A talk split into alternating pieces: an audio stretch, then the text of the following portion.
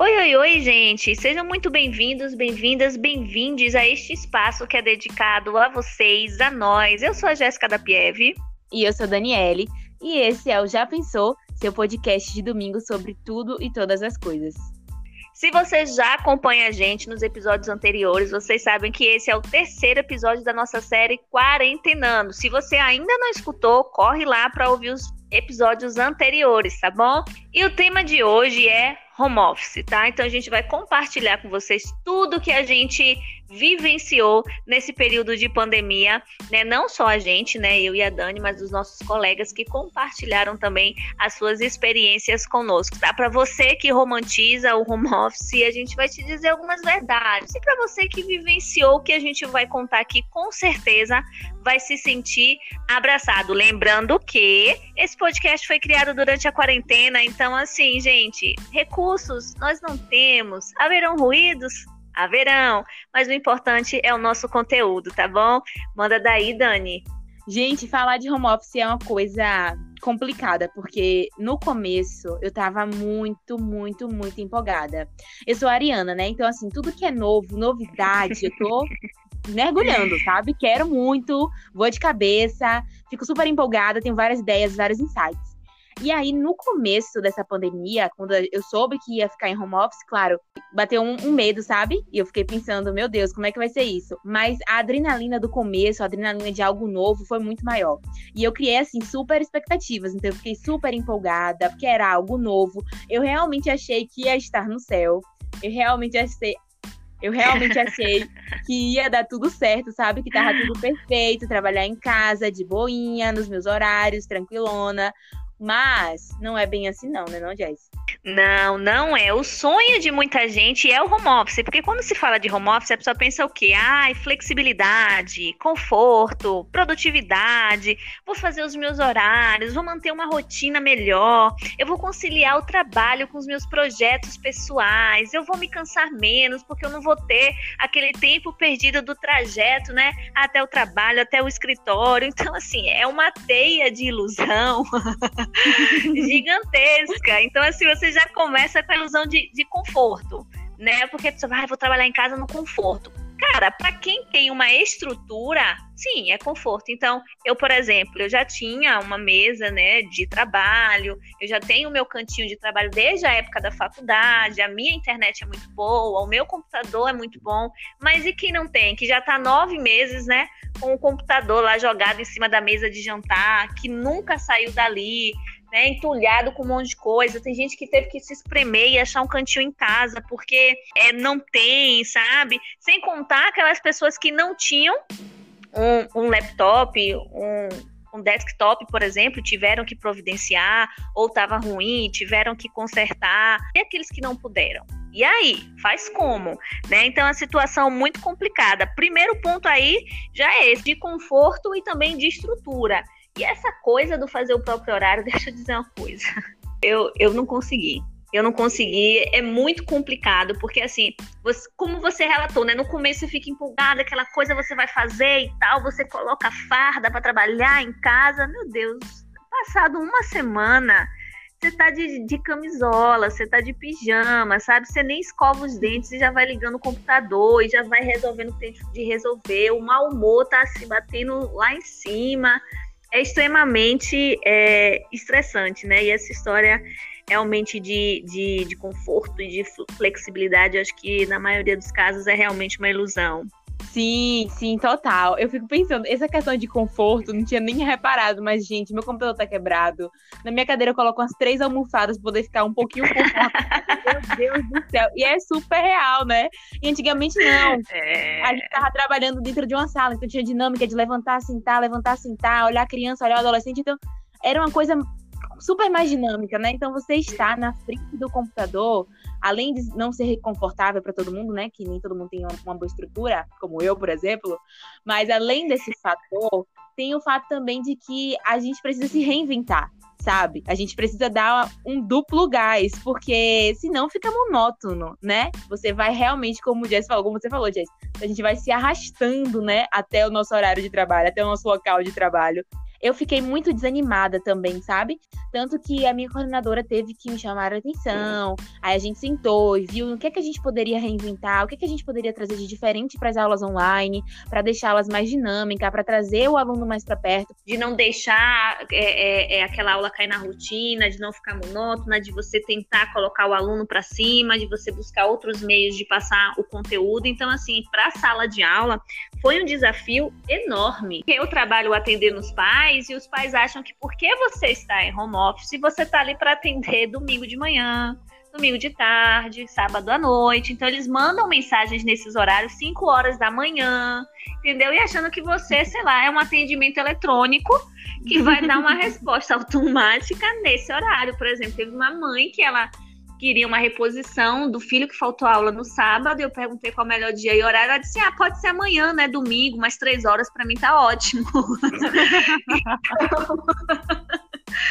aquela vontade, aquela hora que você olha a mensagem, você respira fundo, né? Porque vontade de dizer assim, mãe, mãe, pelo amor, pelo amor, mas enfim, fora todas essas questões, né, a gente também tem que lidar com uma situação para quem não mora só, que são os familiares, né, ou colega de, de, de, de quarto que você divide aí, de casa, enfim, então isso criou um problema muito grande, é pelo menos para mim, né, porque falta um pouco de empatia daquela pessoa que divide a casa com você. Então, para eles você não está trabalhando, então você só está no computador.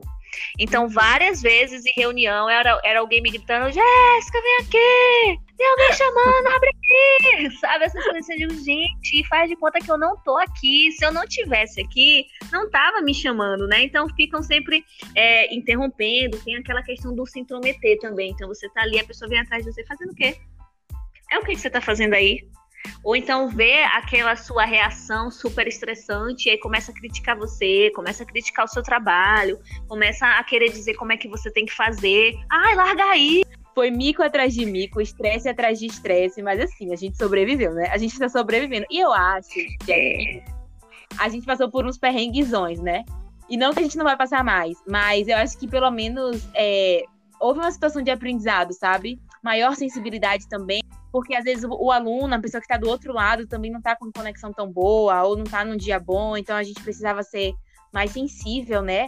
Que assim, claro, não é um céu como a gente imaginou que era, nem, nem acho que é o inferno, né? Assim, a gente tá no, tá no umbral, tá caminhando. É, meio a meio aí. Eu acho que, que o problema de tudo isso, na verdade, é o que traz, né? Então, você tem que enfrentar tudo isso, a perda de foco, a, pro, a procrastinação, e aí vem o acúmulo de demandas, porque pelo menos no meu setor, todo dia era uma coisa nova, todo dia era uma novela. Eu digo, ai meu Deus, não é possível. Então, assim, quando você está no presencial, você é obrigado a fazer.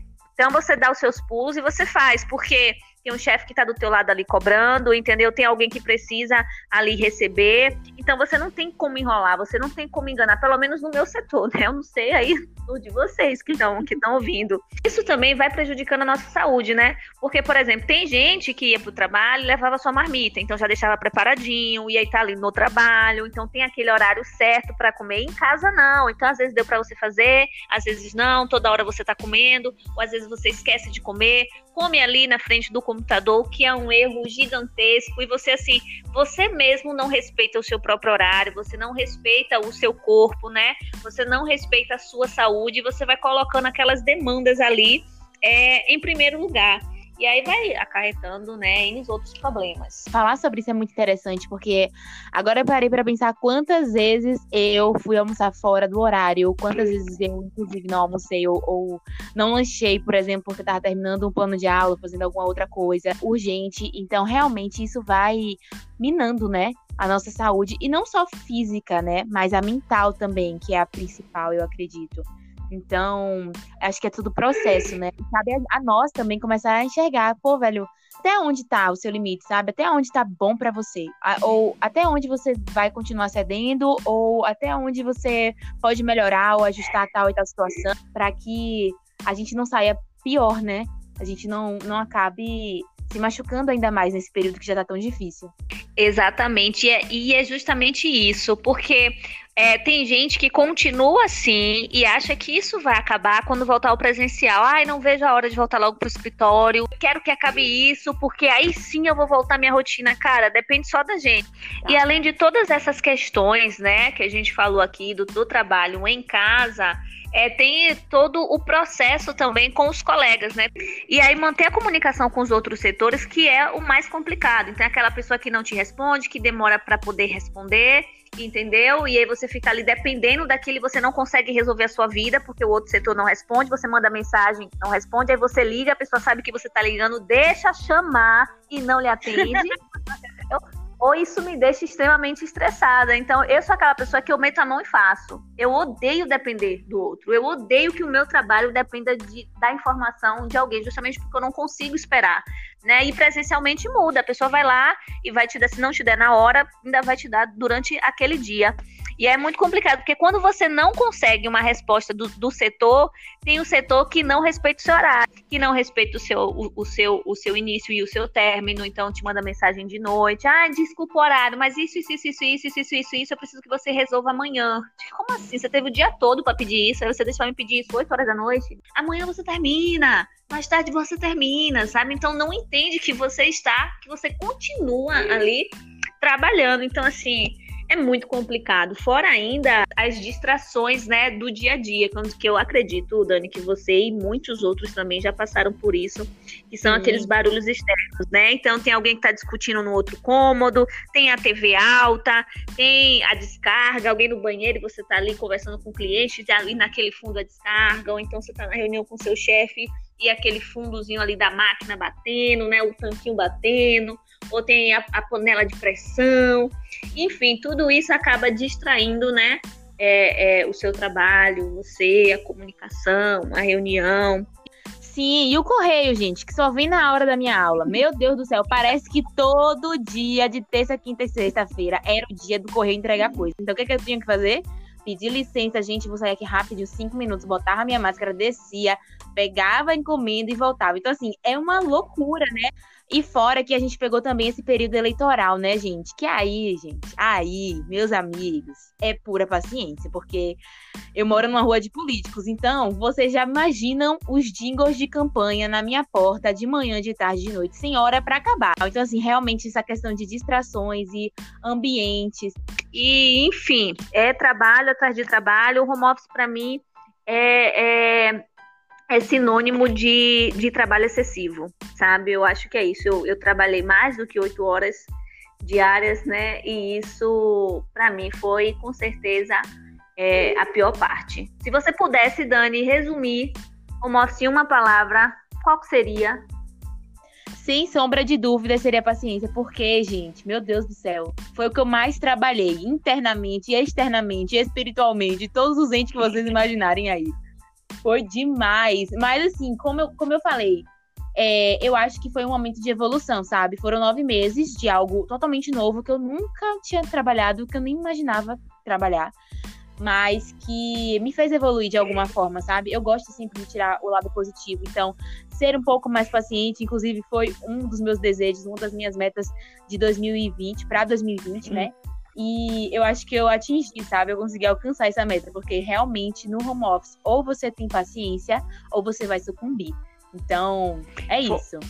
É isso, Foi a minha frustração, né? Porque eu achava que, nossa, eu sou aquela pessoa do home office. Hoje eu digo, não, não, não, não, não. Eu preciso de um escritório, eu preciso de uma, de uma coisa separada. Enfim, não aguento mais as pessoas acharem que eu não trabalho, que à tarde eu tô sentando para poder assistir, vale a pena ver de novo, entendeu? Que a sensação que eu tenho, né, é essa. Enfim, a gente cria raiva da própria casa, né? A gente começa, não aguento mais, não aguento mais, não, você não aguenta mais a casa, você não aguenta mais o cômodo, você não aguenta mais a convivência, enfim, tudo isso que, que a pandemia nos trouxe, mas fica realmente, né, a lição, a lição de mais paciência, de mais empatia. A gente vai seguindo é, com esses desafios aí desse, desse período pandêmico que a gente vem passando.